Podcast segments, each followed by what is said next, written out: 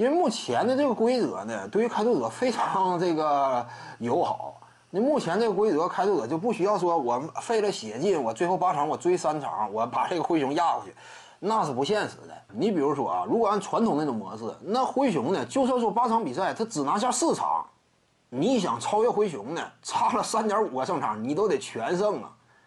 那这压力太大了，就是灰熊队他就算说赢一半，仅仅赢四场，你想反超，都得全胜，哪有可能全胜呢？你是什么超级无敌舰队呀？你是不可能全胜，所所以呢，按照传统模式呢，开拓者一点机会没有。因此，为什么此前呢，达米安·利拉德他有点反对，就是说那会儿他也放话嘛，说是如果说我看不到真正的冲击季后赛的希望的话，那打这么八场比赛呀没有意思，我有可能拒绝出战。他也是给联盟施加一定的压力，那果然奏效了。确实嘛，你说正常还是按照八场这么追的话，那开拓者是没机会的。那其他那些。西部前八开外的队伍呢，没有参赛的欲望，那怎么办呢？琢磨了一个新的赛制，对不对？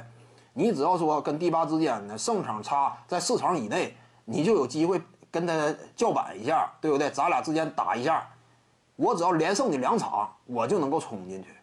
在这种规则之下，开拓者绝对有戏。因为开拓者呢，之前我就谈过，他之所以常规赛战绩不佳，也是因为这支队伍呢。遭遇了大面的伤病侵袭，再加上赛季开始那个阶段啊，临时的大手笔的这样一种阵容框架的改变，怀特赛德的强势介入，因为他呢跟以往开拓者这几个内线的风格完全不一致。开拓者以前一直都是内外结合的打法，但是怀特赛德呢倾向于是一种蓝领风格，所以呢整个框架体系这样一种严重变动之下，球队不是很适应，攻守都没有打出原来的水准。但是呢。现在随着几大伤员的回归，努尔基奇、科林斯、胡德也有可能回来。那这样的话如虎添翼嘛。而且目前的开拓者呢，打季后赛啊，他这是要哪有哪，就是他的应对能力，甚至是很多顶尖强队都不具备的。一个是什么？我内线有攻坚武器，有这个努尔基奇，对不对？同时呢，我内线还拥有空间型的这种角色，科林斯嘛。两米一六大个，但是有三分火力。再者呢，如果说对方是一个内线攻坚能力很强的，那我可以祭出谁呢？怀特赛德。我不见得打季后赛一定怀特赛德打首发，不见得。但是我有多种选择。至于锋线呢，阿里扎在呢。以往没有阿里扎，你包括你上赛季胡德这样的呢，把他勉强排到锋线上，防守也不是特别给力。开拓者呢，真说打季后赛，面对这些锋线挺强的队伍，你比如说湖人呢，拥有詹姆斯；快船呢，拥有莱昂纳德和保罗乔治，你锋线必须得够硬。